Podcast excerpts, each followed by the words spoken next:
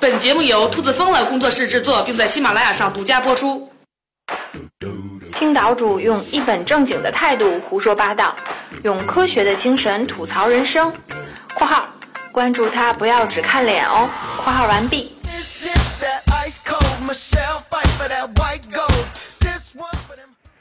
大家好，在本期节目开始之前呢，兔大王先给大家发个福利。这啊，马上就要过端午节了。嗯，有一个世纪难题又出现了在我们大家的面前，那就是到底是甜粽子好吃还是咸粽子好吃？相信各位听众啊都有自己独到的观点和充分的理由。那么不如呢就去微博上咱们讨论一番如何呀？当然啦，这大过节的不能让大家白讨论嘛。我们呢会选出十个观点精彩的朋友，送咱们本期节目中提到的一本书，叫《积极心理学》给大家。希望大家呢听了节目，再看了书，然后吃上自己喜欢的粽子，过一个幸福感爆棚的端午小长假。好啦，嗯，我们的新浪微博的名字是岛主的风言风语，赶快去关注吧。大家好，今天我们接着聊啊上期的话题。上次呢我们说吧，今天啊要聊到人工合成幸福，后面我们细说啊。今天的主题呢，主要是关于一个全新的心理学门类，叫做积极心理学。美国心理学会的主席啊，塞里格曼这个教授呢，是世界上啊可能是最专注于研究人类幸福的人之一了。他和他的伙伴们呢，经过很多年的努力呢，开创出了这么一个全新的心理学的门类，也就是积极心理学。名字听起来还挺接地气的，具体有什么不一样呢？嗯，差异还是挺大的啊。传统的心理学啊，一般都是把病人呢当做研究对象，就是主要是偏负面的解决问题的人为什么会抑郁啊？为什么狂躁啊？为什么自卑啊？等等等等这些问题，然后呢再提出来治疗的方案。这种角度呢会有两个问题啊，第一个呢就是研究的对象啊太单一了，第二呢它是一个被动的，只是在疲于解决问题，而没有呢提出更加有效的主动的防御措施。积极心理学的先进性啊，就体现在这方面了。首先呢，它不仅是关注人的弱点，还更关注人的优势。其次呢，它不仅是致力于修复损伤，还想办法给人力量。而最为重要的是呢，他在关注病人的同时啊，也在努力的让普通人生活的更加幸福。所以呢，即使你觉得你没病，你也没有抑郁，听完今天的节目啊，你很可能会比昨天更加幸福一些。希望这样啊。这些研究者啊，做了很多实验。其中一个很经典的实验呢，就是帮助情侣或者夫妻啊设计一场约会。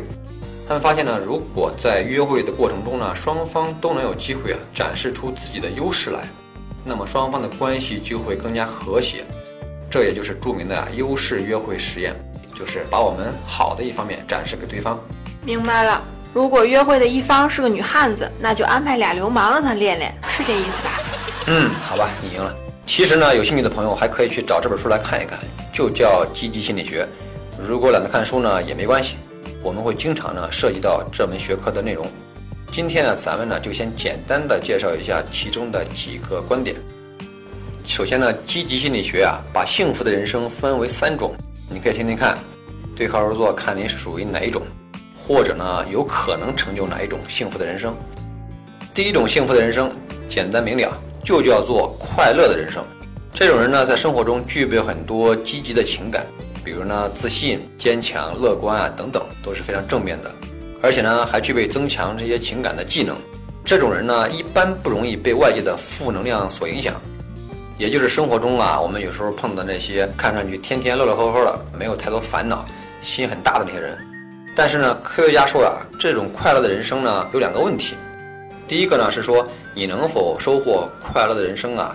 很大个因素取决于你的爸妈，因为呢，一个人能够体会到积极的情绪啊，有百分之五十来自于遗传基因，也就是说啊，靠后天去努力而成为这种人比较难，想要改进也比较难。第二个问题呢，就是说啊，这类人呢，正是因为他一上来呀起点比较高，然后呢，越往后呢越适应这种积极的情绪啊。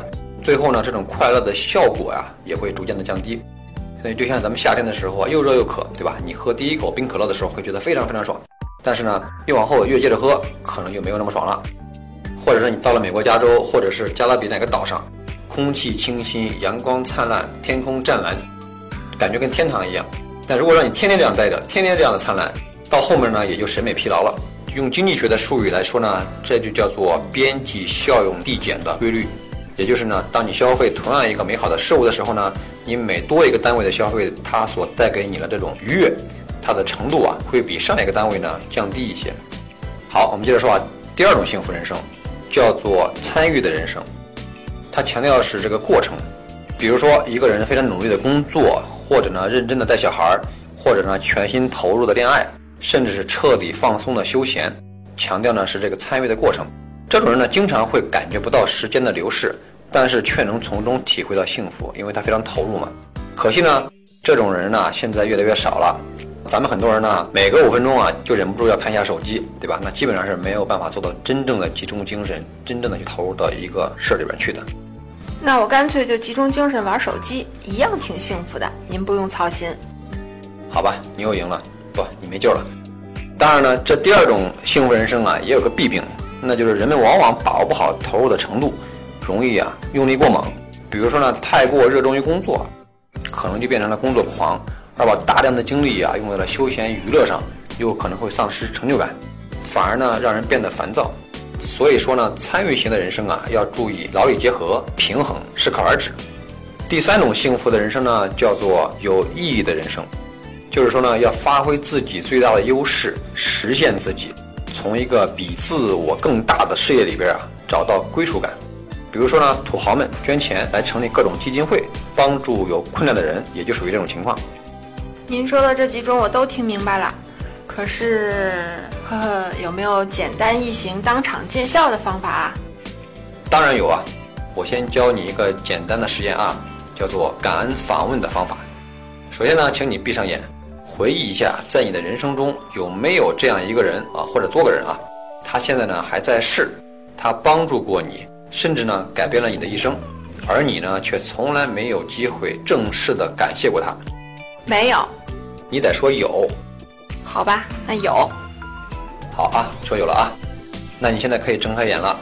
接下来呢，你要亲自写一封三百字的感谢信，然后呢打电话给他，说你想登门拜访，但不要说为什么。然后呢，就当着他的面啊，把你的感谢信读给他听。我保证啊，如果你这样做了，一定能够收获呀非常丰富的正面的感受，也就是幸福感。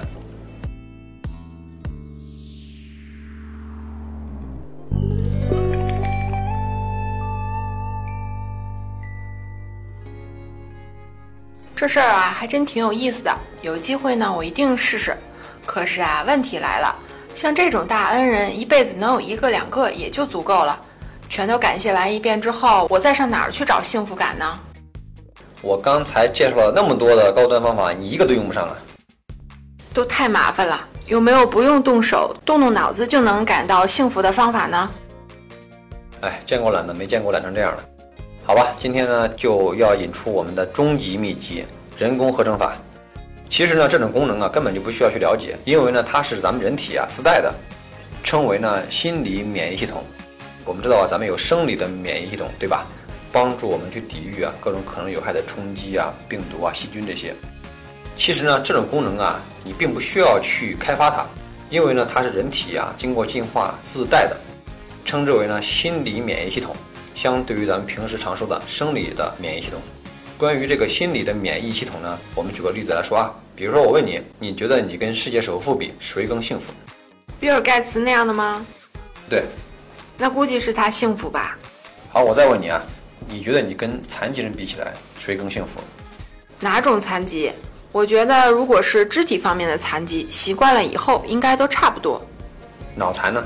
那肯定是我幸福呀。其实我看不出你跟他有什么区别。好，我们接着说正题啊。告诉你吧，科学家啊通过大量的调研啊和实验发现，其实甭管你是中了大奖还是倒了大霉。你的幸福感的指数呢，会在这个事件发生之后的短期内发生一个急速的向上跳跃啊，或者是下降。但是呢，过一段时间以后呢，你的幸福感水平都会慢慢的回归到之前的正常水平去啊。所以呢，外部境遇条件差异非常非常大的人，但他们的幸福感的相对水平啊，差异其实并没有那么大。这跟你刚才说的人工合成有什么关系吗？当然有啊，后面呢我们就好好分析一下啊。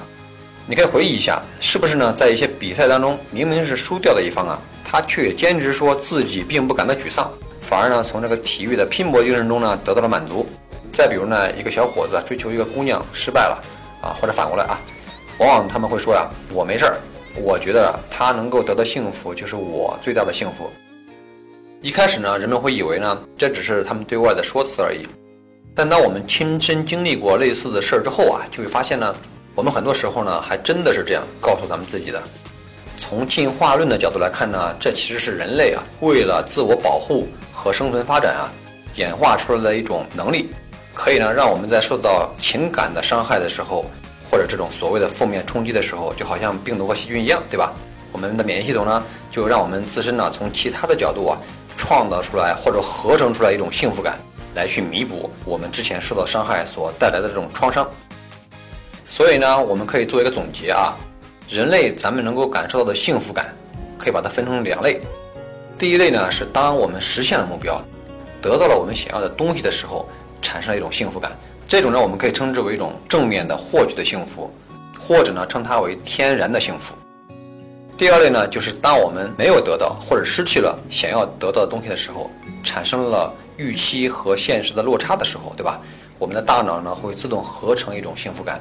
来去帮助我们尽快啊摆脱这种不适感，也就是我们刚才定义的人工合成的幸福感。这个原理啊，我们搞明白以后呢，就可以在日常生活中呢利用它呢去优化或者改善我们的很多感受。比如说呢，人们在生活中呢经常会啊做出一些非理性的决策和选择，不见得是最优的。一时冲动过后呢，就会产生这种失败感。而人如果利用这种人脑的这样一个合成的幸福感的这种机能，就可以很好的解决这个问题。也就是说呢，会出现这种情况，就是一个人呢，即使他呢做了一个并非最优的一个决策，甚至是一个错误的决策，但是呢，由于他的这种大脑的人工合成幸福感的这种机能啊，去抵消了一部分他的这种后悔啊和挫败感。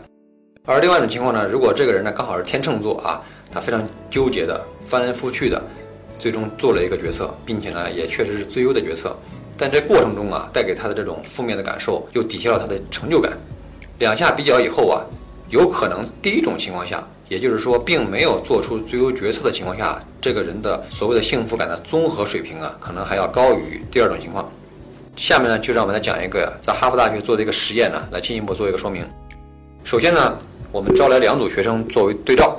他们每个人呢都可以自由的用非常高级的照相机拍摄两张照片，其中其中呢一张啊自己留着做纪念，而另外一张必须上交。所不同的是呢，第一组学生啊在选择留下的照片之后啊，三天内呢你还有一次反悔的机会，也就是你可以把照片调换回来。而第二组就不行了，你一旦决定就不能再换了。而当这个流程全部做完以后呢，工作人员会挨个找这帮同学们去问。你觉得你所选择留下的这张照片，是不是你所拍摄的两张照片中比较好看的那一张？你猜结果如何呢？第二组同学，也就是一锤定音的、没有反悔机会的这帮同学们，他们几乎全部认为自己的选择是正确的，留下的那张是更好看的。而第一组同学呢，差不多啊，有一半人在三天内都更换过自己的选择，而到最后啊，却有超过一半的人认为他们最终还是选错了。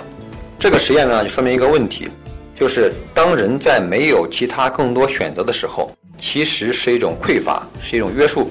但是呢，大脑呢会自动合成一种幸福感，对他已经拥有的东西啊更加珍惜。而当人们面对更多选择的时候，大脑呢则会更加看重啊你将会失去什么，而不是得到什么。这也就是为什么呀，第一组同学啊明明有更多的机会做出正确的选择，但是到了最后却还是觉得自己选错了。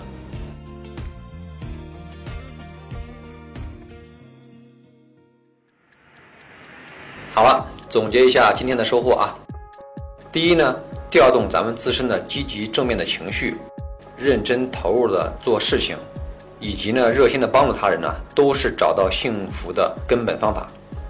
第二呢，即使人生不如意事啊十之八九，事事不能总是尽如人意也没有关系，我们大脑呢会自动合成一种幸福，而你要做的呢，就是让自己变得更加果断坚定。举手不回的人生呢，一定会比瞻前顾后、患得患失的人生更加潇洒，也幸福得多。好，感谢您收听今天的节目，祝我们每一位朋友呢都能够有一个幸福的人生。这里是风言风语，我们下期再见。